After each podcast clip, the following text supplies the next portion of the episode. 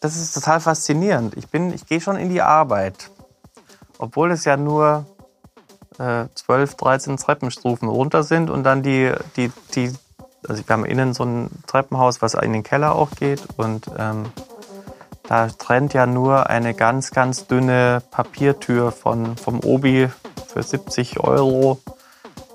Trennt ja nur den Arbeitsbereich und, und den Privatbereich. Mhm.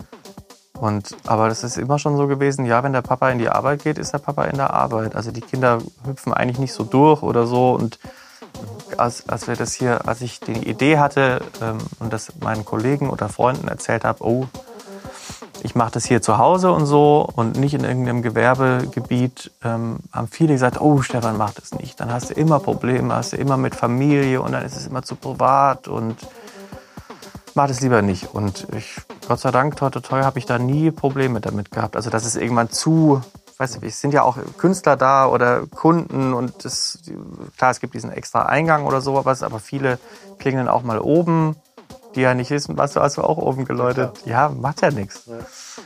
Und ähm, aber es ist jetzt, es hat jetzt noch nicht irgendwie genervt ähm, und die Kinder sind, also genau, also für die Kinder bin ich schon einfach nicht da. Ähm, aber es ist natürlich schön, wenn man mal zum Mittagessen, wenn man jetzt keinen da hat. Heute Mittag war ich kurz mit oben. Mhm. Ja, schon, schon ganz entspannt.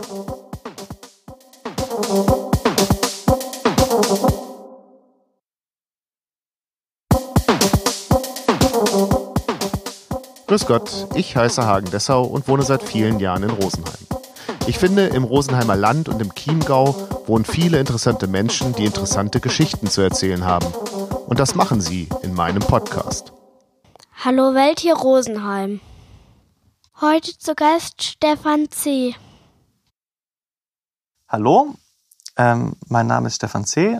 Ich bin ähm, Tonmeister, Toningenieur und Musikproduzent, selber auch Musiker und ähm, betreibe mein eigenes Studio, die Mischbatterie und ähm, darf mich mit ganz bunten ähm, Projekten glücklich schätzen, dass ich Musik aufnehmen, produzieren darf und dass das mein Lebensinhalt und ja, Zentrum ist mich mit Musik künstlerisch auseinanderzusetzen. Und da äh, gleich die Frage bei dem, was du jetzt so alles aufgezählt hast. Du bist Tonmeister mhm. ähm, und Produzent. Wo ist der Unterschied? Es gibt ja auch noch, ähm, vielleicht ist das da schon mit drin, es gibt ja auch den Ingenieur, also den Toningenieur und den Masterer gibt es ja auch noch. Ja, den Mastering ist eigentlich nur ein, ein technischer Teilbereich ähm, unserer Zunft. Ähm, das kommt eigentlich, da können wir vielleicht nachher nochmal dazu kommen. Es gibt ja diesen, diesen, früher gab es den Bereich, das hieß früher auch nur Transfermastering, um einfach verschiedene Zweispurbänder auf das finale, auf die finale, ähm, auf das finale Master zu transferieren. Deswegen Transfermaster. Und da hat man auch teilweise dann nochmal minimale klangliche Korrekturen gemacht, um einfach die Titel in Reihenfolge aneinander anzugleichen, mit ein bisschen EQ, mit ein bisschen Kompression. Ähm, und heute gibt es da Fachmänner dafür, die nur diesen Bereich machen und da auch sehr kreativ nochmal an die Sache rangehen. Ja, ich kann mich erinnern, so in den 90ern war das Howie Weinberg. Ja, der ist heute immer noch eine große, eine große Nummer. Der hat alles gemastert. Ja was so auf den Markt kam. Ja, stimmt. Howie hat zum Beispiel die, die große Nirvana-Platte, dafür ist er ganz weltberühmt dafür geworden. Ähm, ja, es gibt da überall so, überall auf der Welt so ein paar äh, verstreute ähm, Enthusiasten, die sich auf diesen technischen ähm, Prozess konzentrieren. Also dass ja. Platten einigermaßen dieselbe Lautstärke haben zum Beispiel. Das gehört sicherlich auch dazu, genau. Ja. Einfach, dass die Durchhörbarkeit eines Titels von A bis Z, also von allen Titeln auf einem Album, dann eben insgesamt gut funktioniert. Das war eigentlich der Kern, ja, Mastering. Und so, wir sind ja, wenn wir jetzt an einem Album arbeiten, ist man ja nicht nur, das ist ja ein zeitlich ein längerer Prozess, wenn man sagt, man arbeitet mal drei, vier Monate an einem Thema, an 12 bis 14, 15, 16 Songs irgendwie. Ähm, und man äh, konzentriert sich ja immer wieder auf, auf auf die Aufnahmeprozesse, auf die Schnittprozesse und man hat ja immer so eine, so eine Lupe, wie sagt man, sehr makromäßig. Man ist also quasi sehr im Detail. Und so jemand, wenn man dann mit so einer Platte fertig ist und dann das ins, in die Hände des Masterers übergibt, dann hat er meistens, hat er auch nicht viel Zeit, er hat meistens nur ein, zwei Tage für so ein Projekt, also wo man, wo man quasi vier Monate investiert hat, kommt jemand und schaut noch mal so ein bisschen über die Schulter, ein bisschen drüber und hat natürlich eine ganz andere Objektivität und kann mit sehr wenigen Handgriffen ähm, quasi noch mal Kontroll hören so ein bisschen und auch ähm, einfach die nochmal so ein bisschen Input von außen bringen, dass man sagt, okay, wenn man ein bisschen betriebsblind geworden ist oder wenn man sich zu sehr an die klangliche Signatur seines Mixes gewöhnt hat, dann kann jemand von außen nochmal sagen, komm, ich mache das noch ein bisschen wärmer oder, oder ich öffne noch ein bisschen die Höhen, dass es ähm, insgesamt besser überliefert. Darum geht es ja eigentlich beim Mastering. Ja. Und was macht dann ein Toningenieur? Gut, da sind jetzt die die äh, technischen Begrifflichkeiten sind ja da ein bisschen fließend. Ähm, das ist so das, was ja, ja. auf, auf ähm, Liner Notes immer steht. Ne? Ja, ja, also letztlich zum Ingenieur machst du, bist du eigentlich ja nur technischer Bestandteil der Produktion. Also du kümmerst dich um die, du überwachst und kümmerst dich um die technische Durchführung der Aufnahmen. Also Mikrofonposition, Mikrofoneinstellung, Verwendung der richtigen Geräte, auch ne, nicht, was heißt der richtigen, aber der passenden oder der, der, der, der Geräte, um, um die Aufnahme, der Aufnahme einen gewissen, eine gewisse Attitude oder eine gewisse Haltung auch schon im Aufnahmeprozess zuzufügen. Ähm, und ähm, konzentriert sich eigentlich auf den technischen Bereich. Da, weil du vorher gesagt hast, Tonmeisterei geht dann eher schon, da ist dieser der musikalische Prozess auch, auch ein Teil davon. Also ich bin selber ja auch Musiker und kann mich jetzt mit dir artikulieren, wo ich sage, okay, ich, also ich, wenn ich mit einem Gitarristen arbeite, dann kann ich ihm auch, kann ich ihm, mit ihm auch den Tonsatz verhandeln, was jetzt vielleicht der Toningenieur, der kann nur sagen, okay, es klingt gut, aber dem ist es eigentlich egal, ob der jetzt eine SUS 4 oder eine SUS 2 im, in der Akkordik spielt oder, also ich, ich kann ja ganz anders auch mit den Musikern arbeiten, wenn ich auch Musiker eben bin und das ist eben auch ein Steckenpferd der Geschichte. Und weil du vorher gesagt hast, oder weil ich es vorher so umfassend dargelegt habe, Produzent, da bist du zudem auch noch verantwortlich für die künstlerische Vision des ganzen Projektes. Also du sagst nicht einfach nur, okay, da kommt jemand, der möchte gerne einen Schlagertitel, der so oder so sein soll oder möchte so klingen wie oder ich sollte jetzt nicht gegen Schlager sein oder sowas, aber es gibt ja so viele unterschiedliche Musik und ähm, als Produzent kriegst du meistens einen Auftrag von einem Auftraggeber, von der Firma, von der Plattenfirma oder egal, wo das herkommt, auch von Privatmenschen und sagst, ich hätte gerne, mein Traum ist, ich möchte gerne einen Song oder ein Album oder ich möchte so klingen wie. Und dann, wenn du diesen Auftrag übernimmst, dann hast du eben auch die künstlerische Verantwortung für das gesamte Projekt. Das heißt, welche, welche Musiker lädst du dazu ein, ähm, wo du sagst, okay, in welcher, ähm, jeder Musiker hat ja irgendwo seine ähm, seine Qualitäten, vielleicht auch mal Sachen, die er nicht so gut kann. Ich würde jetzt, ähm, es gibt Schlagzeuger, die buche ich für, für Themen, die, wo, die, wo, wo der Sound des Menschen einfach sehr gut passt. Und dann gibt es gibt andere Themen, wo man wieder mit anderen Leuten zusammenarbeitet. Und dann hast du so das ganze künstlerische, ähm,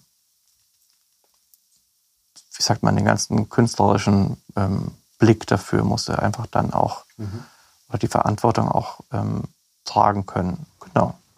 Und was war für dich der, ähm, der Reiz, das zu tun? Du sagst ja, du bist Musiker und die meisten Musiker drängt es ja eigentlich auf die Bühne. ja, so hat es ja bei mir auch angefangen.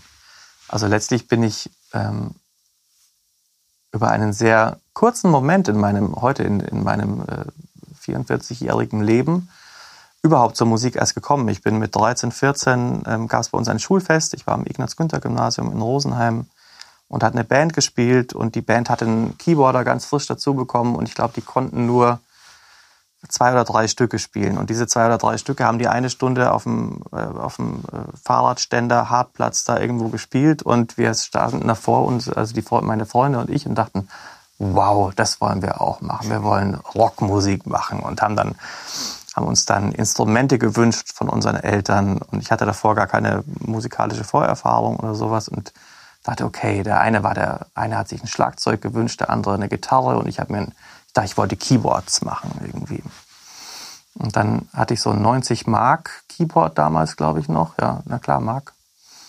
Durfte ich mir aussuchen und habe dann ähm, da so ein bisschen geübt und äh, wie man eben so ist mit 13, 14, ähm, haben dann viel Zeit im, im, im Hobbykeller meiner Eltern verbracht und ähm, haben dort dann angefangen, Sachen von Brian Adams oder sonst irgendwas nachzuspielen und so eine Kinderband eben aufzubauen, wie man das so macht. Damals, heute ist es, glaube ich, nicht mehr so verbreitet, aber früher gab es schon. Anders wahrscheinlich. War, war das anders auf jeden Fall. Ja. Und so bin ich tatsächlich zur Musik und dann auch zu dem Aufnahmeding gekommen, weil wir haben dann unseren, in diesem Hobbykeller meiner Eltern gab es dann irgendwann ein Mischpult, worüber man geprobt hat.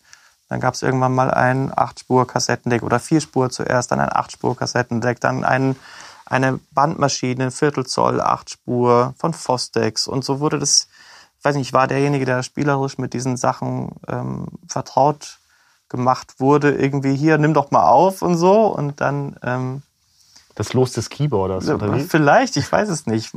Ich weiß gar nicht, warum es mich äh, erwischt hat. Vielleicht war ich einfach nur zufällig eben in diesem Hobbykeller. Und das war halt der, der Raum meiner Eltern und da standen da Mischpulte rum und so weiter und so fort. Das hat mich, äh, hat mich aber von vornherein sehr fasziniert, was man machen kann. Also wie kann man Ton, wie kann man äh, Musik ähm, erstens sehr gut aufnehmen oder wie kann man Musik, wie kann man die emotionale Seite der Musik auch noch so manipulieren, dass es dich noch mehr packt, noch mehr erreicht?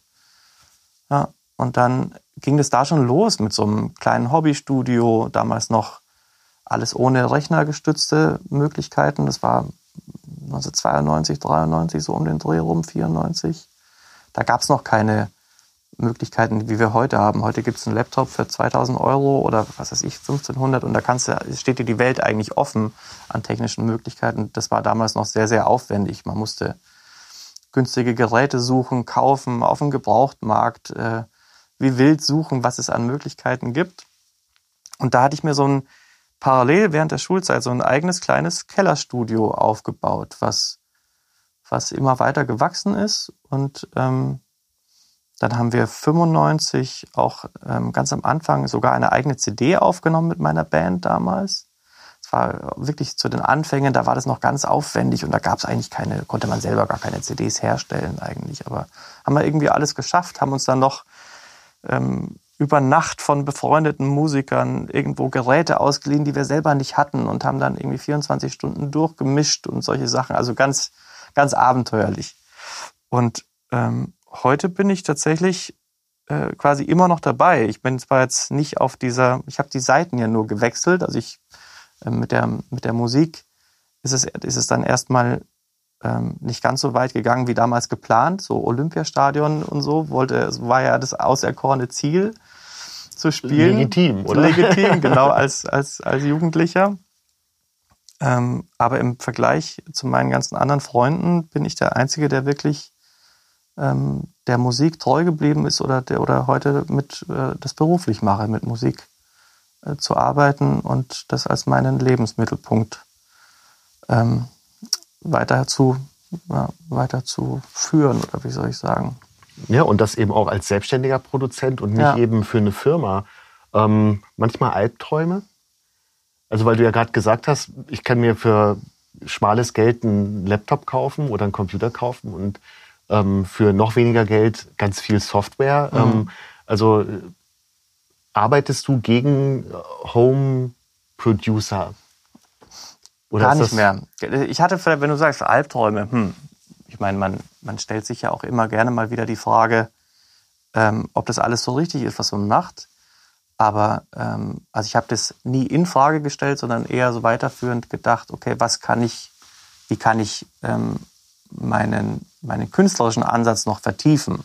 Also das ist, glaube ich, sowas, wo man immer dazu, äh, wo, man, wo man immer, immer mehr ähm, in sein Portfolio mit dazu äh, baut, wo man einfach immer, äh, ich weiß nicht, wie ich das beschreiben soll, aber wo man, man wächst ja eigentlich immer mit dem, was man, was man macht. Aber ähm, natürlich in der Anfangszeit ähm, gab es wahrscheinlich schon mal die eine oder andere äh, schlaflose Nacht, wo man sich gedacht hat, okay, ist das jetzt alles so eine gute Idee gewesen? Aber das ist jetzt Gott sei Dank schon, schon einige Jahre her. Wobei ich hatte das, das, das Glück, ähm, ich habe 97 ähm, Abi auf dem Ignaz gemacht und ähm, bin dann auf eine Schule für Tontechnik erst gegangen, die SAE in München und musste dann im Zusammenhang von dieser, von dieser Ausbildung ähm, irgendwann ein 70-stündiges Praktikum machen. Das hört sich jetzt äh, nicht besonders äh, ausladend an und ich habe mich damals in ganz großen äh, Studios in München beworben und habe dann ähm, Zusage bekommen von einem Studio am Starnberger See, das eben Peter Maffay mal gebaut hat, ähm, heute Leslie Mandoki betreut. Und ähm, dort habe ich Ende 99 angefangen als Young Gun, als Assistent, als T-Boy, als Tellerwäscher in Anführungszeichen. Und ähm, habe dort fünf Jahre sehr intensiv gearbeitet. Und ich glaube, wenn ich diese Erfahrung nicht gehabt hätte, dann wäre ich nie so in die Selbstständigkeit gekommen, in der ich heute stehe. Weil das war das erste Mal so, dass man wirklich ähm, äh, quasi, dass man diese, diesen, diesen Traum auch zu einem Beruf machen kann. Das haben wir also auch, auch im Elternhaus. Dann war es klar, okay, das ist ja ein, ein Job, der auch Geld bringt oder der, das ist ja eine richtige, ist ja was, ist ja was ordentliches. Es ist ja nicht nur eine Träumerei mit Summer of 69 von Brian Adams irgendwie gerade. Das, ich musste ja auch irgendwie dieses, die, meine Idee auch ins Elternhaus zurückbringen, so nach dem Motto. Und, ähm, Der Bub sowas Gescheites. Genau, ja. ja. Und ähm, ich glaube, ohne diesen Schritt weiß ich manchmal nicht, wie das alles so gelaufen wäre. Ich wäre wahrscheinlich nicht, äh, ich hätte diesen Hobbykeller meiner Eltern ja nicht wirklich beruflich als, als Lebensmittelpunkt weiterführen können. Das war ja alles total amateurhaft und ähm, wie man eben so anfängt. Ähm, aber letztlich, so viel hat sich gar nicht geändert. Es ist heute auch wieder ein Kellerstudio, in dem wir jetzt gerade sitzen aber natürlich auf einem ganz anderen professionellen Niveau als damals. Und in diesem Studio in Starnberg hast du gelernt oder hast du gesehen, dass ähm, unabhängiges Arbeiten oder Arbeit in einem unabhängigen Tonstudio funktionieren kann? Oder was meinst du, wenn du sagst, ohne diese Erfahrung hättest du dich nicht? Ja, das ist halt, dass es halt wirklich ein ordentlicher Beruf ist. Also ja. das, ich meine, wenn ich jetzt einfach bei mir im, als Selbstständiger angefangen hätte, Zeitungsinserate zu schalten, bitte nehmt bei mir auf, dann wäre wahrscheinlich auch nie jemand gekommen. Und dort war es eben so, das war dann eben Ende 99, Anfang 2000, da war auch der Musikmarkt noch ein bisschen anders aufgestellt. Da war ähm, die Tonaufnahme noch, äh, hatten eine Wertschöpfung dargestellt. Und damals wurden in drei Studios wurde rund um die Uhr Musik aufgenommen. Also da wusste man genau, am Donnerstag in zweieinhalb Wochen nimmt man für diesen und jenen Titel äh, Keyboards auf oder Schlagzeugaufnahme, sowas. Also es war ein wirklich ein, ein intensiver Studiobetrieb, wo sehr viele Leute gemeinsam, ähm, im, gemeinsam an Musik gearbeitet haben. Der Musiker, der Produzent, der Toningenieur und so weiter und so fort. Also war wirklich ein Miteinander. Das ist ja heute ein bisschen äh, weniger verbreitet geworden. Heute arbeiten sehr viele Leute im, eher für sich selbst. Bei mir ist es ja jetzt auch so. Ich bin ja alles, äh, ich bin, damals war ich nur der Toningenieur Heute bin ich ja quasi in jeder Funktion, mal mehr, mal weniger, springe ich zwischen den einzelnen ähm, Baustellen hin und her und verarzte irgendwie alle gleichzeitig. Aber ähm, genau, und das war damals ähm, einfach eine sehr, sehr lehrreiche, sehr spannende Zeit. Ich glaube, ich habe auch dadurch meine, meine Wurzeln in die Branche ausgefahren und da auch natürlich Kontakte aufgebaut ähm, und, und gesehen, dass das einfach ähm, ein, nicht nur ein Jugend oder nicht nur ein Jugendtraum ist, genau. Und dann hast du dein ähm, Studio in Riederingen ähm, installiert, aufgebaut. Also ja. nicht München oder, oder auch, nicht, auch nicht Münchner äh, Dunstkreis, sondern das ist ja dann schon auch noch mal ein bisschen ab vom Schuss. Mhm. Ja, die, die, die viel beschriebene Standortfrage. Na, ich, ich hatte damals also ich habe, wenn man jetzt das nochmal alles überlegt, dann habe ich da fünf Jahre sehr intensiv gearbeitet in Tutzing. Wir haben damals mit meiner, habe ich mit meiner Frau in, in, in Rosenheim gewohnt und Rosenheim und Tutzing sind 110 Kilometer einfach. Das heißt, man fährt ja da auch nicht täglich hin und zurück, sondern man fährt irgendwie montags hin. Dann waren äh, die Studio-Sessions immer sehr intensiv, sehr lang. Es gab do, dort auf dem Gelände auch äh, Appartements, wo man übernachten konnte. Das heißt, ich bin montags hingefahren, bin meistens erst dann zwei Tage später nach Hause gefahren. Mittwochabend war ich dann irgendwie um neun, zehn wieder zu Hause und am Donnerstag wieder hin und war dann wieder bis Freitag, Samstag dort. Und das lässt sich mal machen für ein paar Jahre, aber äh, über eine gewisse Intensität, also manchmal, man muss irgendwann sagen, okay, diese Intensität kann man einfach nicht über, über Jahre ja aufrechterhalten. ziehen können. Ja, da gab es die eine oder andere Möglichkeit, aber das wollte ich, wollten wir einfach nicht machen. Wir hatten dafür auch zu viele Umfelder hier auch in, in Rosenheim und so. Und dann bin ich Ende 2004 äh, Daddy geworden, das erste Mal. Und dann, das war schon ein bisschen der, äh, der Grund dazu, anzustoßen, okay, was kann man machen? Kann man dort so die Intensität weiter aufrechterhalten oder muss man eigentlich sagen, okay, man, ähm, man, geht man stellt sich ein bisschen mehr auf eigene Beine. Und da, da war dann die, die Idee klar, ähm, also hier, da wo wir jetzt äh, wohnen, diese, diese Möglichkeit zu, zu umzusetzen, diese, die Studioräumlichkeiten dazu zu bauen. Und, ähm, und ich habe, ich sage immer, ich habe, wir hatten damals viele Möglichkeiten oder viel überlegt und ich wollte eigentlich nie in ein ähm, Gewerbegebiet fahren müssen, ähm, um dort zur Arbeit zu fahren. Ich wollte ähm, nie dieses, dieses, dieses, ja, wie soll, wie soll ich das beschreiben? Ich wollte nie in dieses Arbeitnehmertum irgendwie äh, reinfallen. Ich dachte immer, okay, ich muss das ähm, eben diese Selbstständigkeit äh, leben und wollte, ich wollte, habe immer gesagt, ich wollte gerne ähm, äh,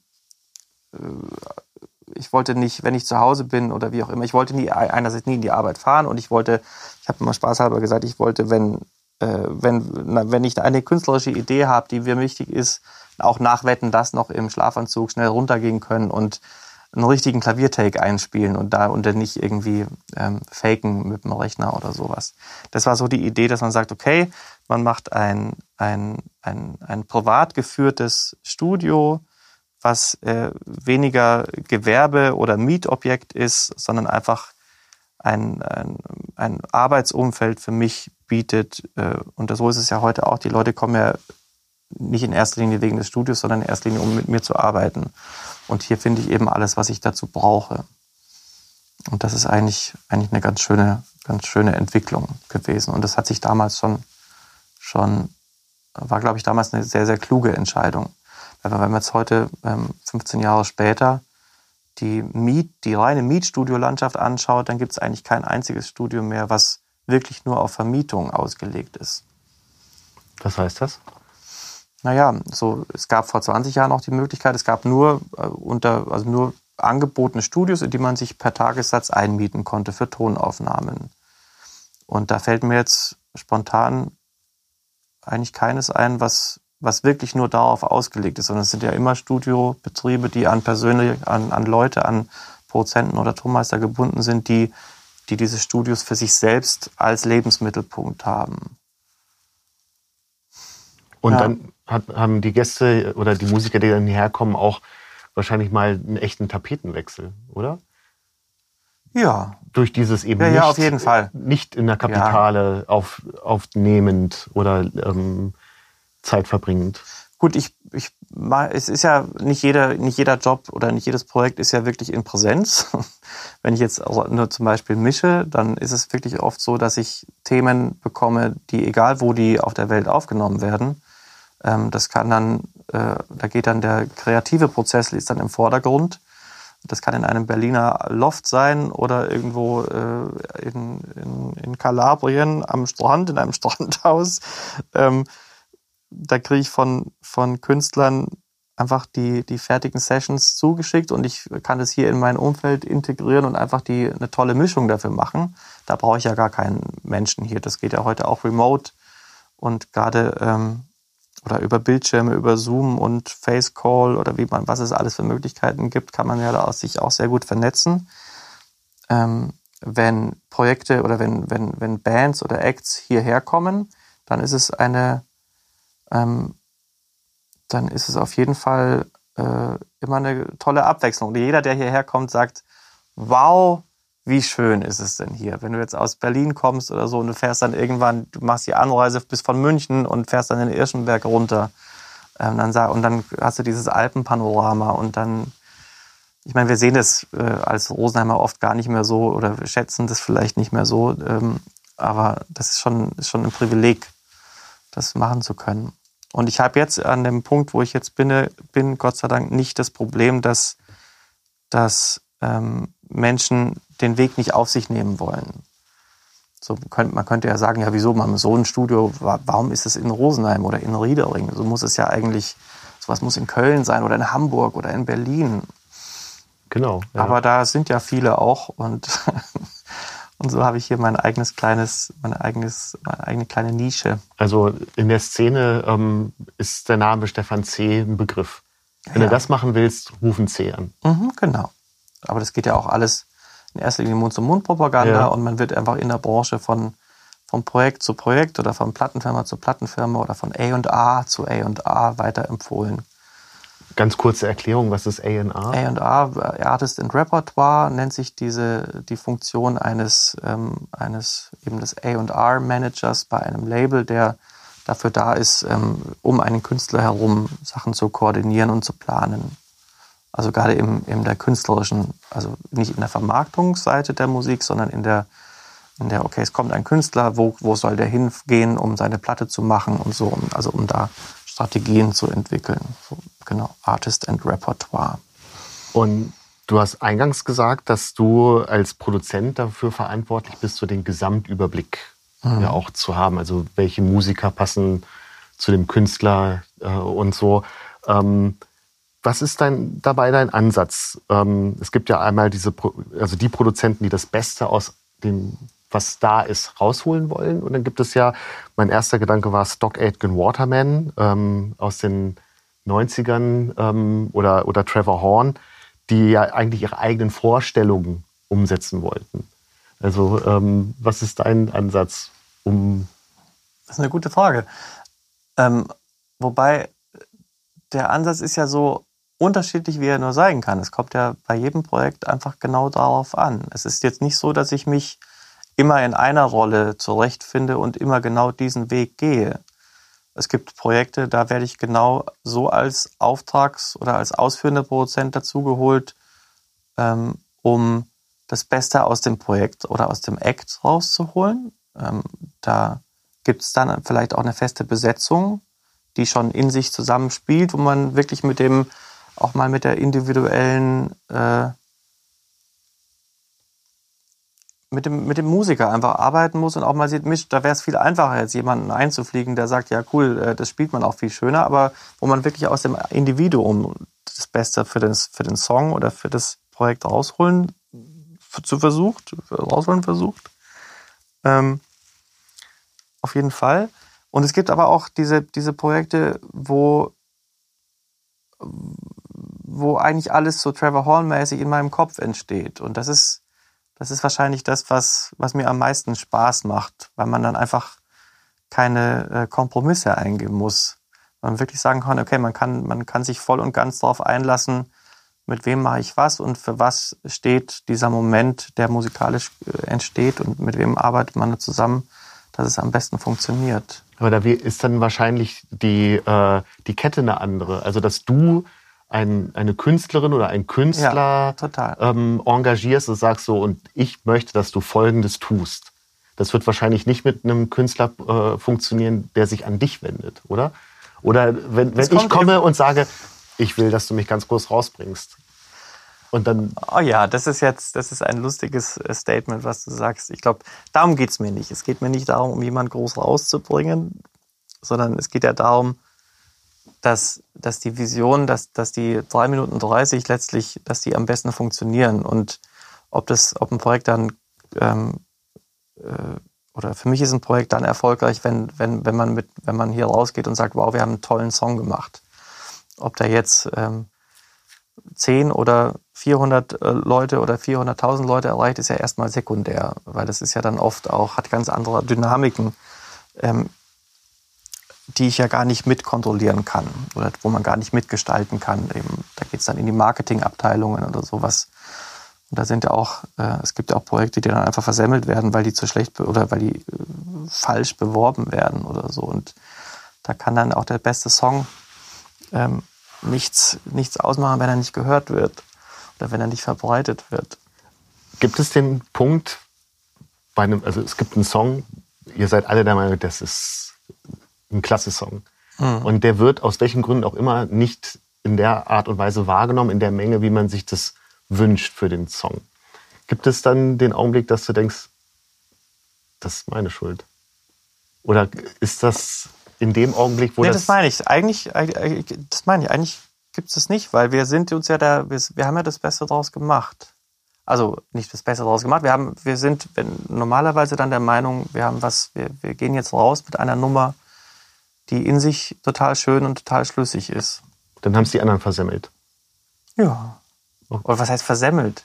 Was mein, hast du eben gesagt? Naja, versemmelt, vers aber, aber, muss man, muss man Musik äh, in diesem, in diesem, muss man die, die Kunst wird ja nicht unbedingt, ist ja nicht unbedingt messbar anhand von, von, von Verkaufszahlen oder sowas. Ja, aber auch. Ist ja, also gerade, wir kommen da ja vielleicht noch zu, ist ja, du hast ja auch von der Wertschöpfung gesprochen. Es ist ja gerade jetzt Anfang 2021 ein Riesenthema, dass ja eigentlich ähm, mit Kunst über Streamingdienste nichts mehr zu verdienen ist. Also, äh, also was ist heute noch ein, ein musikalischer Erfolg? Ja, das meinte ich ja eben. Ja. Also ist der, der, der musikalische Erfolg ist, ist, ist für mich ähm, tatsächlich, wenn, wenn einfach,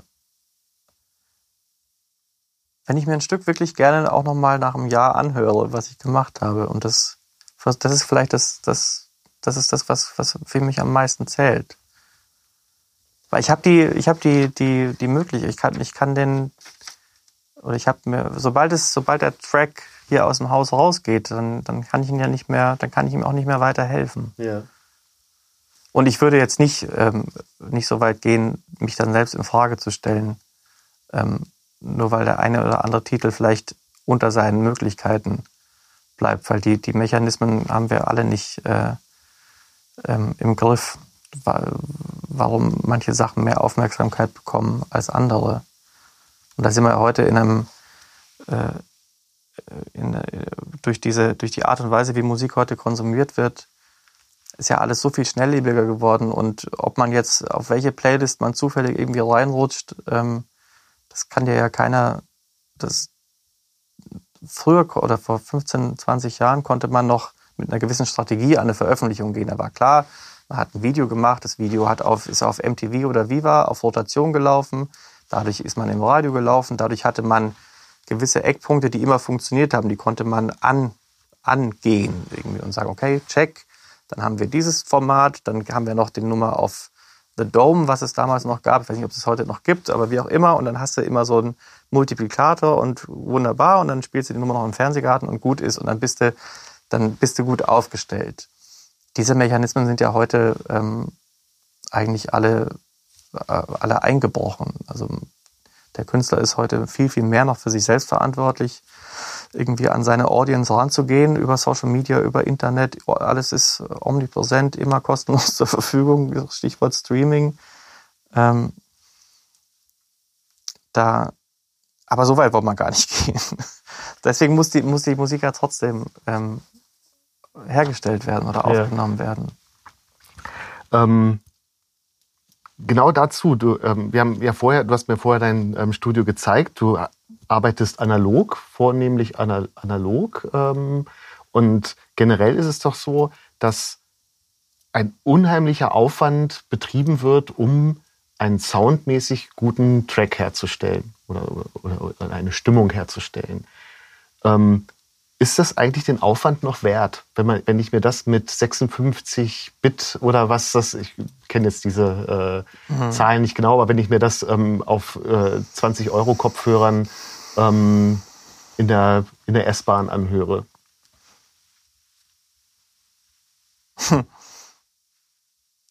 Ich würde, natürlich sage ich ja, aber ähm, der, der Unterschied wird natürlich immer äh, ich weiß nicht, wie ich das jetzt beschreiben soll, aber es wird natürlich, Hm. Das gibt also, es gibt so eine wunderschöne äh, Karikatur im Internet, habe ich schon mal gesehen. Da steht eben, da ist der, der Musiker abgebildet, das erste Glied in der Kette. Dann ein Mikrofon, was heute äh, wahrscheinlich äh, im, im, um die 25.000 Euro kostet, weil es so sen sensationell ist und so selten und weltweit so einzigartig. Das wird aufgenommen, dann die Kette geht weiter in einen Kompressor, der genauso teuer ist und genauso rar und genauso selten und mit dem die Beatles schon aufgenommen haben oder Led Zeppelin oder diese, diese ganzen romantischen ähm, Geschichten. Dann wurde es auf Band aufgenommen, was auch äh, in einem Gerätepark, was früher den Wert eines Einfamilienhauses überstiegen hat. Früher konnte man nicht anders musizieren, wenn man jetzt eben auch ganz zurückgeht Richtung Beatles oder Led Zeppelin oder sonst irgendwas. Man hat in diesen großen Studios ähm, mit einem enormen Aufwand an Technik arbeiten müssen, weil es einfach gar nicht anders ging. Und jetzt, da kommen wir darauf hin, dann wird das Ding gemischt, dann wird es irgendwann digitalisiert, dann kommt irgendwann eine MP3 mit 320 Kilobyte raus und dann wird es auch noch gestreamt, äh, dann nochmal Daten reduziert von dem Spotify-Algorithmus und dann eben in Earbuds, die bei jedem ähm, äh, bei jedem, wie nennt man das, wenn man die Marke nicht sagen will, bei jedem Handy oder Smartphone dann mit dabei geliefert sind über Bluetooth, was natürlich dann äh, eine ganz, ganz minimale äh, Brandbreite des Sounderlebnisses ähm, klanglich hat. Trotzdem glaube ich aber, dass die, ähm, dass die Hilfsmittel oder die, dieses Frontend, mit der wir aufnehmen, mit dem wir aufnehmen, unfassbar wichtig ist, um die, die Emotionen, während musiziert wird, irgendwie einzufangen. Und natürlich geht was verloren. Man muss auch, ähm, das ist das Gleiche, wenn ich hier einen Sänger im Aufnahmeraum stehen habe, sehe ich ihn ja, während er leidet, während er singt um sein Leben, dann spüre ich das ja auch optisch. Wenn ich jetzt nur das, äh, mir, mir, wenn ich die Augen zumache und das nur noch höre, kommt ja da auch schon viel, viel weniger Prozent an. Und so ähnlich ist es auch so ein bisschen mit, mit MP3 und diesen Geschichten. Wenn wir jetzt aber noch mit schlechteren Frontend-Sachen rangehen würden, würde ja noch weniger rauskommen aus diesen Earbuds. Das heißt, ich bin schon der Meinung, dass das Frontend unfassbar wichtig ist, um, um dem Song ähm, so viel mitzugeben, dass es dass immer noch ein kleiner Rest übrig bleibt. Und wir können das Rad der Zeit nicht zurückdrehen. Ähm, die Zeiten sind einfach vorbei, wie ich das noch kenne, aus dem HiFi-Turm äh, oder als in jedem Wohnzimmer ein HiFi-Turm für 2000 Mark stand, wo man oben einen Plattenspieler auflegen konnte oder wo man dann CDs eingelegt hat, das Booklet geöffnet hat, sich dahingesetzt hat und Play gedrückt hat.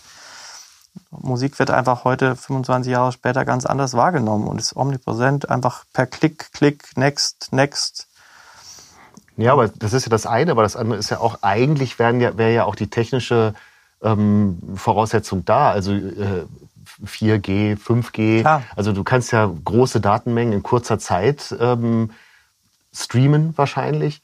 Und auch die ähm, äh, Tarife sind ja immer günstiger. Also wenn, man, wenn ich mir einen Handy-Tarif ähm, nehme, kriege ich ja 20 Gigabyte mit dazu. Also ja. könnte ich ja auch diese ähm, ja, qualitativ hochwertige Bandbreite ähm, im Stream ähm, weitergeben. Ja, aber du hast ja das Endgerät dazu gar nicht. Da müsstest du ja auch Kopfhörer dabei haben, die dann. Die also auch, das ist der Flaschenhals dann. Ja, ja, auf jeden Fall. Das ja. meine ich schon. Also okay. da. Und, und die Handys haben ja auch unfassbar viel Speicher. Also da ja, ja also ich, ich, die, die, Datenraten wären alle da. Ich, ja. Das ist jetzt die große Frage, warum der Konsument da nicht angesprochen werden kann, da rein zu investieren in, in eine audiophilere Wiedergabe der Streaming-Formate. Es gibt einige, oder da bin ich jetzt nicht so der, der Fachmann, aber es gibt oder gab einige Versuche mit diesem hochauflösenden Audio-Streaming. Ich glaube, mhm. Tidal oder gab, hatte, glaube ich, sowas. Ja. Weiß ich nicht genau. Ähm, aber es ist, glaube ich, ähm, nicht besonders weit verbreitet ja. ähm, für, den, für den Gros der, der Konsumenten. Aber das ist nichts, was man schon mitdenkt, wenn man hier anfängt. Nein, nein, nein, nein, nein. Auf keinen Fall. es gibt, es gibt so eine, so eine, so eine, ähm, so eine, eine moderne Sage, dass es angeblich Musiken gibt, ähm, gerade im Schlager, ähm, wo man den Backing-Track, also alles ohne die, also alles außer der Vocal, ähm, ein bisschen kleiner von der Bandbreite her aufnimmt, damit der Unterschied zwischen, zwischen einer gut aufgenommenen Vocal und einem schäbigen Playback noch ein bisschen drastischer ist, dass die Vocal noch ein bisschen mehr scheint. Ähm, das äh, habe ich kenne ich aber auch nur so eine Yucca-Palmen-Geschichte, kenne ich auch nur vom Hören sagen.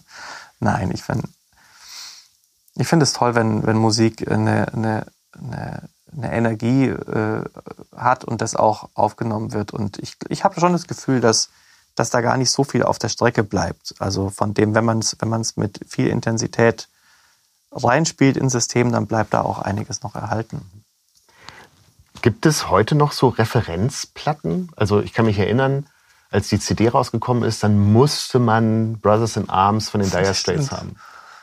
Und ähm, ich meine mich zu erinnern, The Dark Side of the Moon von Pink Floyd war auch sowas, das musste man sich unbedingt anhören, weil das besser nicht ging von der Aufnahme.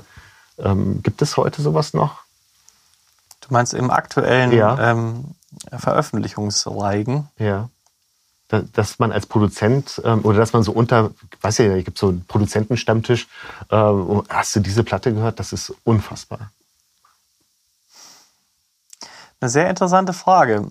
Ähm, jetzt, wo du mich so fragst und weil du vorher auch gesagt hast, dass ich, äh, dass ich für meine Seite versuche, sehr viel analog zu arbeiten und eben genau diesen, diesen äh, klanglichen Idealen aus den Anfängen der der oder aus der Hochzeit der Analogtechnik ähm, bei mir auch mit einfließen zu lassen, ähm, dann sind wir genau bei diesen Sachen, ähm, bei diesen ganz großen alten Platten. Und diese, diese, diese alten Platten wurden mit einer Intensität, mit technischem Schnickschnack und Know-how und Manpower aufgenommen. Sowas ist heute wirklich sehr, sehr schwierig ähm, noch umzusetzen, weil einfach die, die, die Dimensionen ganz, also die, die, äh, die finanziellen Dimensionen das gar nicht mehr hergeben, dass man wie ein Pink Floyd oder sowas sagt, okay, wir, wir gehen ein Jahr in ein Studio, ins Abbey Road, wo der Tag, was weiß ich, 2500 Pfund kostet, um dann irgendwann ein Meisterwerk, von dem wir heute noch sprechen, Dark Side of the Moon, fertig zu haben. Sowas, sowas ist, ist heute sehr, sehr schwierig denkbar oder sehr schwer denkbar. Sowas ja, es muss ja gar nicht sowas, aber, aber, aber du weißt, wo ich hin will. Ich habe so ein bisschen so dieses, genau in diesen, in diesen, in dieser Romantik bewege ich mich klanglich. Ja. Oder versuche ich mich hier klanglich zu bewegen. Ja, aber dann ist ja wahrscheinlich Brothers in Arms für dich äh, etwas, was du nicht mit, ähm, mit der Kneifzange anfasst, weil das ja genau dieser brillante Sound damals gewesen ist, den, den CD ähm, so populär gemacht hat oder populär machen wollte. Ja, ich finde, ich finde, äh, es ist erstaunlich, aber ich glaube, es gibt die letzten 10, 15 Jahre gibt es keine musikalischen äh, äh, Highlights, die diese Ausschlagkraft oder die diese Dimension haben, wie die, wie, wie Sachen wie Queen, Bohemian Rhapsody oder sowas. Das sind einfach Kunstwerke, die nicht nur klanglich, auch musikalisch. Ja. Ähm, ähm, da ist heute das Eis dünn. weil, um, weil schon alles gemacht wurde. Vielleicht auch das habe ich, also eine Frage war tatsächlich auch so, wie, wo gibt es oder wenn aus welcher Richtung gibt es noch Innovationen? Ist es wirklich nur noch die Hi-Hat, die programmiert wird? Ähm, das ist ja ein großes Thema. Ähm, jetzt vielleicht nicht in der Musik, die du produzierst, aber so, so der, der Drum-Sound, Hi-Hat und, und äh, die Bassdrum. Ähm, oder von wo hast aus deinem ähm, aus deiner Wahrnehmung sind noch Innovationen zu erwarten beim Musikproduzieren? Also es gibt ja was, hier ähm, einmal diese Wall of Sound von, ähm, von Phil Spector damals. Mhm. Wahrscheinlich das hat wahrscheinlich die Musikproduktion nach, nach äh, verändert, oder? Ja, warum nicht? Kann, ja. man, kann man glaube ich, schon so sagen. Und dann habe ich nur noch den Gated Reverb Sound äh, ähm, aufgeschrieben äh, bei Phil Collins in, in the, Air Tonight. Ja. Der eigentlich ja auch aus einem, aus einem technischen Fehler äh, aufgefallen ist, damals genau, ja, laut ja. Anekdote. Ist jede Geschichte schon erzählt worden? So kann man das, glaube ich, nicht sagen. Ähm, Ich glaube, dass, ich glaube, es gibt ganz, ganz viele Geschichten, die aber, die sich wieder um einzelne, um, um, um, um Recording, es gibt viele Recording-Anekdoten, die sind aber nicht dafür verantwortlich, dass man jetzt irgendwie, wie soll ich sagen, dass es jetzt was ganz, ganz Neues ist. Und ich glaube, es muss einfach für diesen kurzen Moment ähm, in sich geschlossen irgendwie funktionieren. Und da gibt's gibt's ganz viele kleine, kleine schöne Anekdoten, die, die jetzt einfach nicht so diese, diese, diese Schein, Scheinkraft haben wie ein äh, legendäres Drum-Fill-In von Phil Collins oder so. Ja. Und wenn es aus dem Fehler herauskommt, ist natürlich auch schwer, das vorher schon zu sagen, dass da eine Innovation Ja. muss ja. Oder ich, da waren wir ja gerade, Innovation. Muss es überhaupt Innovation geben? Ich meine, es gibt, die, ich finde es ja toll, was teilweise im elektronischen Musikbereich, was da an, an wirklicher künstlerischer Innovation kommt. Ist ja, das ist jetzt nicht, nicht so ganz meine Musikrichtung oder meine, meine Produktionsphilosophie. Ähm, aber da gibt's ja ganz tolle Themen, also ähm, die, die dann wieder irgendwie ihre Zielgruppe finden irgendwo oder ihre, ihre Nische oder ihre Mehr, ich, weiß nicht, ob es das geben muss. Es ist mir nur aufgefallen, so Ja. beim Nachdenken, Ja, ja. dass es mal so eine Zeit lang immer so, so Platten gab, die muss man gehört haben. Also wenn du das nicht, dann hast du nicht das Gesamt, das Gesamte gesehen. So. Und, Ja, ja, und klar. das ist tatsächlich ein bisschen nach meinem Dafürhalten verschwunden. Aber deckt sich ja mit dem, was du. Das deckt sich sagst. aber auch mit der, mit der ganzen Vermarktungsstrategie und mit, es, es ist einfach die, es, die, die Musik ist nicht, mehr- hat nicht mehr ganz, oder kann ich jetzt auch nicht sagen, was ist ja wieder, aber es ist, ich, das ist ein ganz schwieriger äh, Bereich.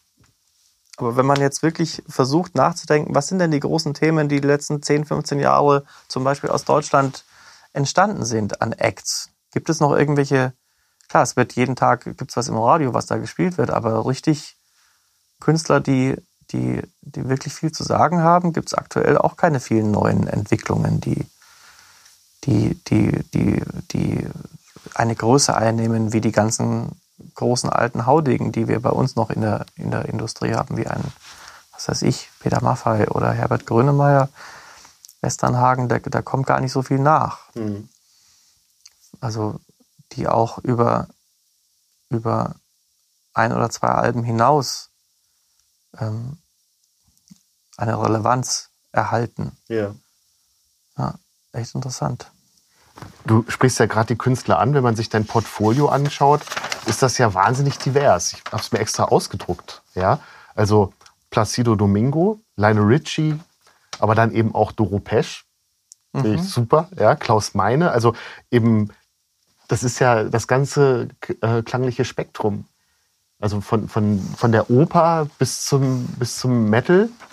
Dann Aber das ist ja Eric auch das. Spannende letztlich an diesen Geschichten, dass man einfach in unterschiedlichen Rollen mit unterschiedlichen Projekten zu tun hat, wo man mit ganz vielen tollen Leuten zusammenarbeiten darf. Manchmal, manchmal mehr technisch, manchmal mehr als Produzent, je nachdem, welche, welche Rolle man einfach spielt. Und da sind wir ja genau bei dem Punkt. Egal, egal was es letztlich ist, ob jetzt Metal wie, wie die äh, wie Doro, das ist, äh, das ist jetzt ganz aktuell. Das habe ich, ich habe letztes Jahr ähm, für die Rockantenne diesen Titel produziert, ähm, ein altes Doro-Lied für immer. Ähm, das haben wir neu aufgelegt, eben im, im, als Quartett mit Doro eben, dann mit ähm, Alex Weselski, der Sänger von Eisbrecher, dann mit Henning Wieland von den H-Blocks, damals H-Blocks, oder sind die im Moment aktuell, weiß ich nicht, ob die noch spielen. Und Gil Ofarim zusammen und da haben wir ein, eine neue Version, eben eine Rock-Antenne Exclusive Version gemacht im April 2020, gerade ganz frisch am Anfang der Pandemie, um auch ein bisschen was Positives über den Äther zu schicken und, und das war eine sehr, sehr spannende äh, Zusammenarbeit mit den ganzen Kameraden. War, war sehr gut. Und äh, auch, auch was ganz Besonderes, wenn man, wenn man eben mit den Menschen da nochmal mit einem ganz alten Song zu tun haben darf und da komplett neuen Wind reinpustet. Ganz spannend. Aber wie ist das, wenn du auf der einen Seite eben mit, ähm, mit einem Opernsänger zusammenarbeitest? Äh, es äh, rennt einem doch wahrscheinlich der Ruf auch ein bisschen voraus. Und dann, ähm, also wie, wie kriegt man da den Spagat hin zu, zu einem Do äh, Metaller, also Doro Pesch, Klaus Meine und dann zu einem Bluesmusiker, Eric Burden, und dann ja auch die Newcomer oder eher unbekannteren Künstler, die du betreust. Ähm also was, was ich ich habe mir so Angst vor, Lab, vor Label, vor einem Label aufgeschrieben. Also wenn du mit einem ähm, Metaller arbeitest, hast du Sorge, dass es heißt, oh je, der macht jetzt nur noch Metall. Wenn du mit einem... Nee, gar nicht. Äh, da habe ich überhaupt keinen... Wie gesagt, jeder, jeder, jedes Projekt steht da total für sich. Aber und, auch bei denen. Also, ja, ja ähm, gar nicht. Also, dass, dass die an dich herantreten und sagen, du bist mein Mann. Ähm nee, das kommt dann, glaube ich, einfach nur aus, dem, aus, dem, aus, der, aus der Zusammenarbeit, die einfach irgendwie die sich von irgendjemand her anbahnt oder die irgendwie zusammengewürfelt wird. Bei Herrn Placido Domingo war es eben einfach, da war, war der technische Aspekt im Vordergrund. Ich meine, der, der ist jetzt, der ist weltweit unterwegs ähm, und hat eben damals in, in Salzburg gastiert und musste unbedingt noch an seiner Platte Korrekturen ein, einsingen. Oder wir haben, ich weiß nicht genau, was wir alles gemacht haben. Wir haben, glaube ich, an, an einer Platte 12, 13 Songs auf dem Tablett gehabt und ähm, da, der hat damals im, in erster Linie jemanden gesucht, der ähm, seamless quasi äh, in die Aufnahmen, die schon in New York oder in Los Angeles entstanden sind, da nochmal reingehen kann und eben die technische Qualität hat, ähm, um dort anzusetzen. Und das war, fand ich ja sehr, sehr spannend, dass ich ja da der Einzige im Umfeld von, von Salzburg war. Und das war der ausschlaggebende Punkt, dass sie hier, dass der Produzent kam aus New York, Placido war in, in Salzburg und dann haben wir hier die Sessions gemacht, um eben an dieser Platte neu zu singen teilweise. Also da war der Backing-Track schon aufgenommen und ähm, da wurden dann einfach hier mal ein Vers, da mal ein ganzes Lied neu gesungen, da mal ein Chorus, teilweise auch nur, nur ähm, ein, zwei Worte oder ein neuer Text, wenn, wenn irgendwo im, im zweiten Vers ein neuer Text geschrieben worden ist. Sowas wurde nochmal neu gemacht. Also da, da war ich letztlich auch nur der technische Part in diesem Zusammenspiel. Aber natürlich Wahnsinn. Also ich meine, das, das, das, wenn, wenn man sowas machen darf, da hat man im Vorfeld auch ein bisschen, da geht einem auch mal die Düse, dass alles funktioniert. Ich meine, wir sind hier in Riedering und wenn ein Weltstar von diesem Niveau die gleiche, der nimmt ja auch die gleiche Anreise, wie du jetzt auch genommen hast, und dann wird hier irgendwo hier im Versteckten geklingelt, wo hier der Eingang sich versteckt und ähm, der war am Anfang ein bisschen überrascht, wo er da hingebracht wird von seinem Fahrer, aber dann nach den Sessions war er wirklich sehr zufrieden. War ein, war ein richtiges Highlight auf jeden Fall. Ist man dann in dem Augenblick Fan, wenn man solchen ähm, Altgedienten gegenübertritt? Ich glaube ja. Also ich bin, ich, das ist echt, das ist ein sehr interessanter Aspekt. Ich bin, egal was ich mache, in dem Moment liebe ich das und bin ein absoluter Fan davon. Egal, was das für ein Thema ist. Egal, ob was Klassisches oder Metal oder Rock oder sogar Schlagergeschichten. Finde ich einfach wahnsinnig. In dem Moment, man muss es auch, sonst könnte man die Arbeit ja nicht gut machen. Sonst würde ich es ja einfach nur irgendwie machen. Ich versuche wirklich dann, mich da voll und ganz rein zu versetzen und bin dann auch Fan der, der Musik. Also professioneller Fan in dem Sinne. Ich bin jetzt ähm, ja, auf jeden Fall. Also ich, ich würde die Musik trotzdem jetzt nicht für mich selbst als oder jener oder andersrum beschrieben, wenn man jeden Tag, äh, was weiß ich, zwölf Stunden sich mit Musik auseinandersetzt, die so umfangreich oder so unterschiedlich, wie, wie sie nur sein kann, sein kann und trotzdem immer wieder so, über so viel Gleiches dabei, weil so viele Töne gibt's nicht bei uns in der Musik, sind ja nur neu zusammengewürfelt. Dann versuche ich mich in, bei jedem Song, bei jedem Projekt so intensiv darauf einzulassen, dass ich es liebe aber da wird man natürlich auch ein bisschen, äh, man stumpft natürlich ein bisschen ab. Ähm, also so die Zeiten, dass man ähm, einfach nur eine Platte für sich selbst kauft, weil man so verliebt ist in den Song, die sind leider schon lange, ähm, lange vorbei. Sondern man, man will ja dann immer irgendwie anfangen damit gleich wieder, also es geht ja immer der, der, der, das Arbeitshören, da geht ja immer sofort los. Okay ich sage immer spaßhalber manchmal, die, die letzte Platte, die ich wirklich für mich gekauft habe, war wahrscheinlich 1997. Ein Album von Queensryche, war damals so eine mhm. äh, Rock-Metal-Band aus Seattle, glaube ich. Das habe ich damals aufgesogen mit 19. Und sonst, ja.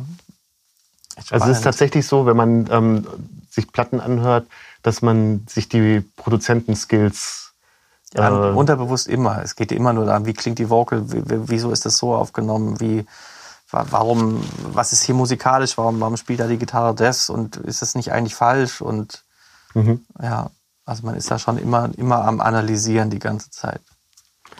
Wenn dann diese Künstler hier sind, also gerade die ähm, wirklich auch Weltruf haben, mhm. benehmen die sich?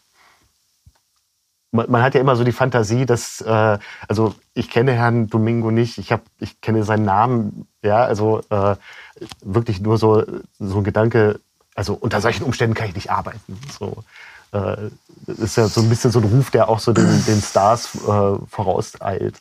Es gibt sowas natürlich immer wieder. Es gibt eine Anekdote von, äh, ich habe 2001 äh, für Mercedes einen Song gemacht oder die Zusammenarbeit mit Lionel Richie haben wir damals einen Song gemacht für für die IAA gab es ein großes großes Ding und er hat tatsächlich, er wollte sie nicht umstellen, hat immer nur acht nachts gearbeitet, damit er seinen Schlafrhythmus, seinen Biorhythmus nicht umstellen musste. So, also wir haben immer um halb zwei irgendwie angefangen zu arbeiten und sind dann morgens um zehn wieder ins Bett gegangen.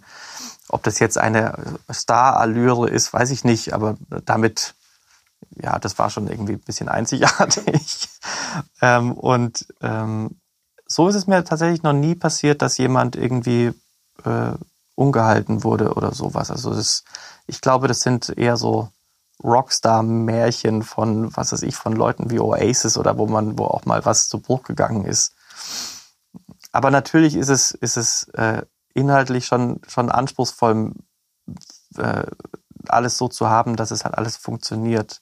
Und da bin ich auch jemand, ich bin immer, oder eigentlich im Recording-Prozess ja, aber auch im, im Dienstleistungsprozess, wenn jemand sowas wie äh, der Maestro Domingo hier ist, also man musste ihn immer mit Maestro ansprechen, da wurde ich auch davor gebrieft vom, vom Produzenten, ähm, dann versuche ich ja immer ein, zwei Schritte voraus zu sein, um einfach für alles gecovert zu sein. Wenn wir jetzt hier was machen müssen, da muss schon alles vorbereitet sein. Wenn wir da, wenn wir essensmäßig, äh, klar müssen diese Menschen irgendwann essen und dann hatte ich natürlich, war ich auch schon vorbereitet, ähm, hatte hier im, hier im Umfeld schon überall reserviert, okay, wenn wir jetzt äh, bayerisch, dann könnten wir dorthin gehen, wenn wir italienisch, könnten wir dorthin gehen. Ich hatte alles schon so ein bisschen, ich hatte überall Notfallpläne vorbereitet.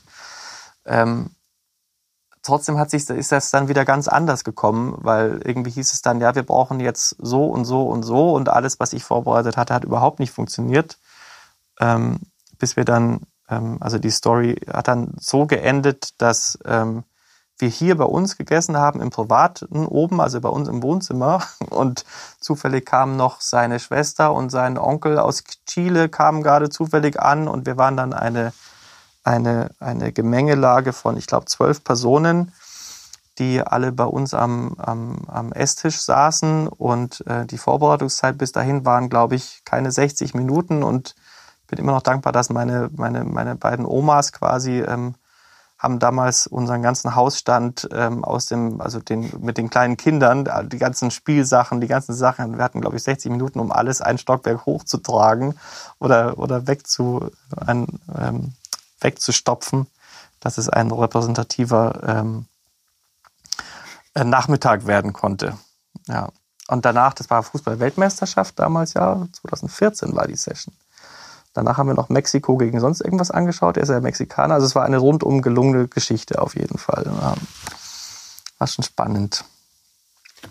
Mit wem oder was für Projekte äh, machst du lieber? Welche, an denen dein Herz hängt oder Auftragsarbeiten?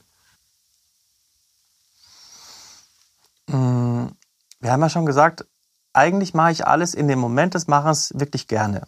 Ja, auch wenn ich persönlich vielleicht nicht so drauf stehe. Ja. Ähm, und ich versuche natürlich auch nur Sachen zu machen, also selbst Sachen, die ich liebe, sind ja auch oft Auftragsarbeiten. So ist es ja nicht. Wenn ich jetzt äh, einen Auftrag bekomme, hier und da was zu machen mit einem Künstler, den ich sehr schätze, dann liebe ich das und, und gehe total drin auf.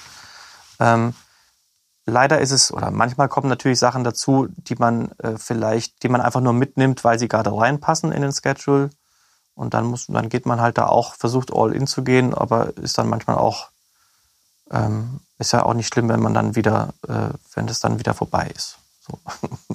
Nein, aber eigentlich mache ich wirklich alles sehr, sehr gern. Ja, also ähm, aber ich kann mich erinnern, das Blixer Bargeld von den Einstürzen und Neubauten mal gesagt hat, dass ähm, er immer überrascht ist, wie gut seine Arbeiten sind, wenn es Auftragsarbeiten sind. Ah, das ist ja interessant. Hm. Aber da kann ich gar nicht.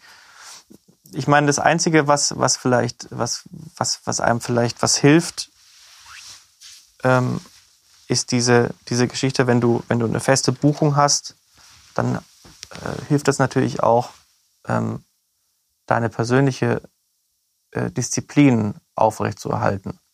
Wenn natürlich, also von wegen Auftrag, wenn man sagt, okay, vier Tage passiert genau das, dann hast du in dieser Zeit gar nicht die Möglichkeit, ähm, wieder über den Tellerrand hinauszuschauen und wieder zu philosophieren, was könnte man hier machen, ist das der richtige Akkord, oh, muss man da noch was Neues komponieren, sondern dann ist es ja klar, dann gibt es den Timeframe, in dem was passieren muss und dann ist es vielleicht einfacher, ähm, sich voll und ganz darauf einzulassen, weil man einfach nicht abgelenkt wird. Aber ja. Ich sitze ja hier auf einem Sofa, ähm, wie es wahrscheinlich in allen ähm, Studios steht. Äh, ähm, was, welche Geschichten erzählt dieses Sofa? Welche Geschichten erzählt dieses Sofa? Oder sind das rote Ohren-Geschichten, die jetzt hier gar nicht. Äh, nee, so, also ich könnte jetzt sagen, what happens in the studio stays in the studio, aber nee, ähm, so viel gibt es ja tatsächlich nicht. Ich bin jetzt, also das Sofa, wo du jetzt drauf sitzt, das gibt es auch erst seit vier Monaten irgendwie. Okay. Also ja. es hat leider noch nicht so viel, noch, noch nicht so viel äh, Geschichten und ähm, hat noch Entwicklungspotenzial. Hat noch, hat noch Entwicklungspotenzial. Das liegt jetzt einfach daran, dass ich ja jetzt ähm, Ende Dezember angefangen habe umzubauen und eben hier die große Infrastrukturänderung. Früher hatte ich hier nur eine ganz, ganz kleine äh, Sitzgelegenheit und ähm, aber es gibt hier keine keine, keine wilden Geschichten mit Sofas tatsächlich, sondern da sitzen halt Leute drauf. Noch nicht. Noch nicht. Und ähm, auch, man kann hier auch nicht abstürzen, dafür sind die Sofas zu klein. du bist ja dann aber auch wieder auf die Bühne gegangen. Du ähm, machst, eine, machst Konzerte mit Gil Ofarim zusammen. Mhm. Wie hat sich das entwickelt? Ähm, das ist ja eine sehr, sehr schöne Geschichte. Wie gesagt, ich bin ja eigentlich als Keyboarder oder als äh, in die weite Welt hinausgezogen und wollte irgendwie Rockstar werden. Das hat nicht so ganz geklappt, zumindest also damals nicht. Und dann bin ich eben in, auf die andere Seite der Studioscheibe gewechselt, habe da jetzt 20 Jahre viel gemacht ähm, und habe in der Anfangszeit, so 2000, 2001 bis vielleicht bis 2004 auch immer mal wieder noch Künstler begleitet, auch live, auch so mit Bandprojekten, mit Videodrehs und so und auch mal mit mit äh, große Konzerte gespielt und so. Also war, war eine coole Sache, aber immer nur ganz selten. Also vielleicht mal, ähm, mal vielleicht 10, 12 Mal im Jahr, dass man irgendwie große Sachen hatte, wo man auch dann mit dem Flieger irgendwo hingeflogen ist und sagt, wow, cool, da spielst du mal hier irgendwie ein großes Ding. Ähm, dann habe ich mich sehr stark auf die, auf die Ton, Tonmeisterei ähm, konzentriert und bin, bin dann eben jetzt erst wieder so die letzten drei, vier, fünf Jahre wieder irgendwann mal angesprochen worden, ähm, auf die Bühne wieder zu gehen. Und ich sehe mich ja eigentlich jetzt selber nicht als der konzertante Musiker. Also ich sehe, würde es jetzt nicht so als mein Portfolio hier, Stefan C. Keyboarder oder sowas. Natürlich spiele ich Klavier, ich spiele das auch gut, macht mir, macht mir einiges an Freude. Ähm, dazugekommen bin ich ähm, 2016 nee, stimmt nicht, 2014 das erste Mal ähm, wieder seit langer Zeit ähm, mit dem Projekt Alex Deal.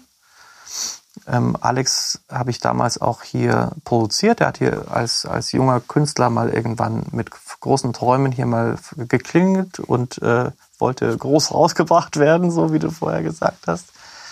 Daraus hat sich eine ganz tolle, intensive Zusammenarbeit entwickelt am Anfang. Also wir haben da seit 2011, 2012, wir haben einige Jahre zusammengearbeitet. Und ähm, er hatte eine Live-Umsetzung und diese Live-Umsetzung konnte irgendwann nicht. Und dann kam die Anfrage, ich glaube, es war 2014, ähm, Stefan, wir spielen äh, Support Andreas Gabalier, Zeppelinfeld, Nürnberg, Vatertag im Mai. Hast du nicht Bock? Und das war Dienstag davor. Ich hatte die Platte auch mit ihm aufgenommen. Das heißt, ich konnte die Songs.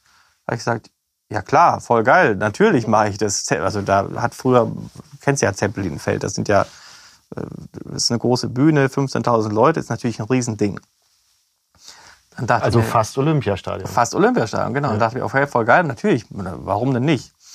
Dann, wir hatten irgendwie einen kleinen Slot von einer halben Stunde, fünf Songs, irgendwie so, das haben wir noch geübt. Dann sind wir da hingefahren ähm, und äh, ich weiß noch ganz genau, es hat geregnet wie, wie die Sau. Und ich war so aufgeregt, ich habe mich bei der ersten Nummer so stark auf die Zunge gebissen, dass ich, glaube ich, zwei Songs durch immer wieder, also es hat ganz stark geblutet in meinem Mund und ich musste dieses ganze Blut immer wieder runterschlucken, also die ersten Viertelstunde. Es war Wahnsinn, aber das war so mein erstes Ding wieder. Aber eine riesen Bühne, riesigen Menschendings war toll. Ähm, und aus der Sache habe ich wieder so ein bisschen Blut geleckt und wortwörtlich. Genau, ja, sehr nice. Und ähm, und hatten dann tolle Sachen machen dürfen. Wir haben dann eben äh, Gabalier weiterhin supportet, sechs oder sieben Shows mit, wir haben Waldbühne Berlin machen dürfen, München Königsplatz Open Air, riesen, riesen Mengen, aber auch eine kleine Tour, also mit, mit eigenen, mit eigenen Venues und sowas und habe da wieder reingespitzelt in diese Live-Geschichte. Und ähm, mit Gil bin ich auch ganz lustig zusammengekommen 2017 da ähm, hat er gespielt mit seiner damaligen Band. Da hatten die noch keinen Keyboarder, also einfach nur Gitarre, Gitarre, Bass, äh, Schlagzeug. Ähm, haben gespielt Rewe Family Days in Hamburg, ein, ein, ein, ein Slot, ein Festival-Slot. Und der Mischer ähm, hat mich empfohlen als Sub, weil er konnte nicht, der feste Mischer der Band. Und dann bin ich mit den Jungs hier mit dem Sprinter hochgefahren von München bis Hamburg. Wir mussten eine Nacht davor anreisen, weil wir einen Vormittagslot auf diesem Festival hatten. Ich äh, mache ja gar nicht so viel live und äh, hatte dieses Pult auch noch nie davor gesehen und ich bin da einfach, dachte mir, okay, da fahre ich mal mit, schaue ich mir mal an.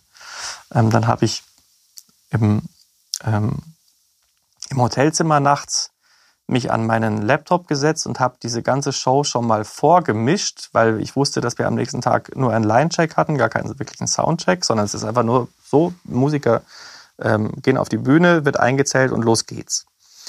Und ähm, da ich jetzt nicht so der Live-Cat bin, also ich weiß schon, wie man mischt und sowas, aber ich, man muss ja auch immer so ein bisschen ähm, sich mit der Materie auseinandersetzen, so wo, wo ist welcher Knopf und so ähm, habe ich das eben alles versucht im Hotelzimmer vorzubereiten, habe dann meinen ganzen Soundcheck schon gemacht, habe wenig geschlafen. Dann haben wir diesen Gig gespielt und der Gig war Wahnsinn, war wahnsinnig aufregend, aber auch wahnsinnig gut. Also hat sehr viel Spaß gemacht. Und dann sind wir zurückgefahren, ähm, die, den, wieder die zehn Stunden von Hamburg zurück und war eine sehr gute Travel Party, wie man so schön sagt. Und dann sind wir beim Aussteigen in München und gesagt, hey, wenn ihr mal einen Keyboarder braucht, ähm, so, so, dann bin ich der Richtige. So. Und dann hat es zwei, zwei Monate gedauert und dann ähm, äh, hat die Band eine Gala gespielt, irgendwo in Erfurt. Und da musste eben auch, ähm, mussten auch Songs gespielt werden, die auch, äh, also wurde zum Beispiel She's the One von Robbie Williams, wurde zu einer Preisverleihung äh, gespielt. Und genau, und, und da war der erste Job quasi, wo sie mich gefragt haben, ob ich da nicht Bock habe mitzumachen. Und seitdem bin ich in diesem Umfeld ähm, unterwegs. Also und, und ähm, bin dann, also von diesem einen Vertretungsjob als FOHler am, am Mischpult live, ähm, durfte ich dann jetzt mehr oder weniger da einsteigen und ähm, durfte dann 2018 haben wir eine, eine hat er ein Jubiläum 20 Years Tour für äh, 20 Years äh, EP, ein, eine Jubiläums-EP aufnehmen mit Gil und der Band und ähm, dann eine kleine Deutschlandtour fahren mit 22 Terminen und, und dann eben 2019, 2020 diese Platte auch mit aufnehmen, die jetzt, die letztes Jahr kurz vor der Pandemie rausgekommen ist. Ja. Und du gehst mit denen auch auf Tour. Genau. Ja. Und wenn du dann auf Tour bist, ähm, kannst du das genießen, auf der Bühne zu stehen, oder denkst du dir die ganze Zeit, hm, da müsste man soundmäßig was machen? Na, gar nicht. Das finde ich, das finde ich total entspannend. Ich habe auch keinerlei Ambitionen, mich da vorne hinzustellen und irgendjemandem da, da reinzureden, sondern da muss schon derjenige, der für den Tag äh, der gebuchte Tonmann ist, äh, damit selber zurechtkommen. Ich genieße das wirklich sehr. Also mal wieder die, die andere, die andere äh, Seite einfach nur zu bespielen. Da irgendwie, ich habe meine, meine Keyboards und kann mich da, kann mich da artikulieren musikalisch und es ist wirklich ein großer Spaß.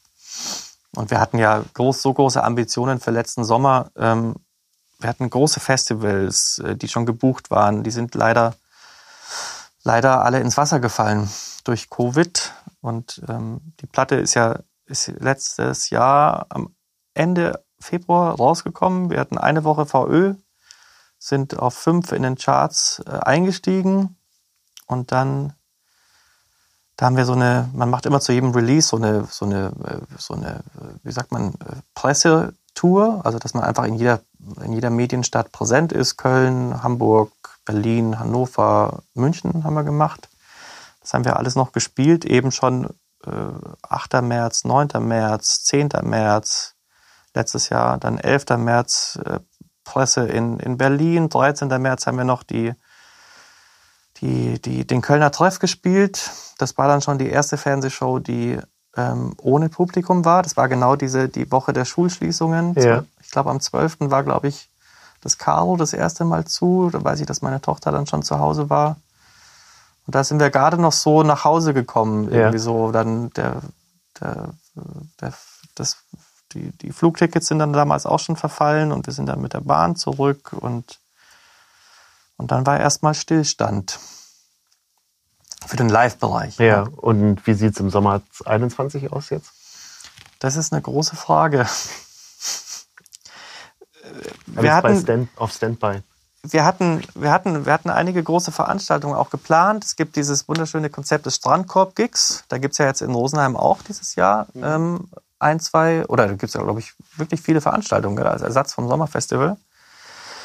Wir haben letztes Jahr in Mönchengladbach ähm, den, das, den, den Prototypen von diesem Strandkorb-Festival gespielt. Das ist eine ganz tolle Veranstaltung. Äh, 1000 Leute in 500 Strandkörben mit ganz viel Abstand, mit ganz viel in fünf Inseln unterteilt, in, also man mit eigenen Toiletten, mit eigener Infrastruktur. Also wirklich tolles, tolles Hygienekonzept. Ähm, und jetzt durch die letzten Beschlüsse von vor, von einer, vor einer Woche mit der Bundesnotbremse sollen diese Sachen jetzt ja auch alle ins Wanken geraten, zumindest bis Ende Juni. Und jetzt bin ich mir eben, ich weiß es nicht genau, wie es weitergeht. Wir hoffen, dass wir spielen können. Wenn nicht, dann muss man einfach noch mal ein bisschen warten. Ähm, du hast jetzt ganz viel erzählt, was dich ausmacht, was äh, dein Leben als und Arbeiten als Produzent ausmacht. Welche Tipps könntest du ähm, jungen Künstlern geben, die ähm, Potenzial haben und so auf der, wenn man so will, auf der ähm, Schwelle stehen, den nächsten Schritt gehen zu können? Du hast ja schon wahnsinnig viele junge Künstler auch äh, begleitet. Ich glaube, das Wichtigste, was man jedem mitgeben sollte oder was also schon eine kleine Verpflichtung auch ist, mache, also was ist der Antrieb für dich selbst? Ist es einfach nur Talent oder ist es, weil du das wirklich machen musst oder machen willst? Wenn du das wirklich machen willst, dann richte dich darauf ein, dass es ein, ein sehr, sehr langer Prozess ist und lass dich dann nicht davon abbringen, wenn es mal nicht so läuft. Ich glaube, das ist wirklich eine der we wesentlichen Sachen in, der, in, der, in dieser jungen Musikindus äh, Musikgeschichte, äh, Quatsch, in, in diesem aktuellen Entwicklungsstadium ist einfach halte durch. so, ja, egal ob Covid oder nicht, aber äh, also das ist auch so. Es gibt einfach so viele, so viele, ähm, ja, aber das ist auch so ein, so ein alter Hut natürlich auch, aber ähm, bleib deiner Sache treu und, und versuch dich da nicht davon abbringen zu lassen. Das ist, glaube ich, das, das Wesentliche. Und, und, und, und liebe das, was du tust. Und klingel mal bei der Mischbatterie. Oder so. Ja, aber ja, ich Ja, finde ich Kann- ja total drollig. Ich kann ja nur, kann ich, ich, ich will mich ja da, will mich da nicht mit falschen Federn schmücken. Wenn dann ist man, man gibt ja, man kann das ja nur schürfen, der, ähm, das, den, den Diamanten da, der auf einen reinkommt. Man kann, aber man ist ja selber nicht der Diamant. Ja, das ist ein, ganz wunderbares Schlusswort. genau. da bin ich mir auch gerade wie vorbereitet. Vielen Dank, Stefan C. Ich Sehr wünsche gerne. ganz viel Erfolg und noch ganz viele tolle Künstler hier in der Mischbatterie und Dankeschön. natürlich hoffentlich, dass 2021 was auf der Bühne geht. Vielen Dank. Vielen Dank, hat sehr, sehr viel Spaß gemacht. Das freut mich. Das war Hallo Welt hier Rosenheim, Folge 42 mit Stefan C. Aufgenommen am 29.04.2021. Vielen Dank fürs Zuhören.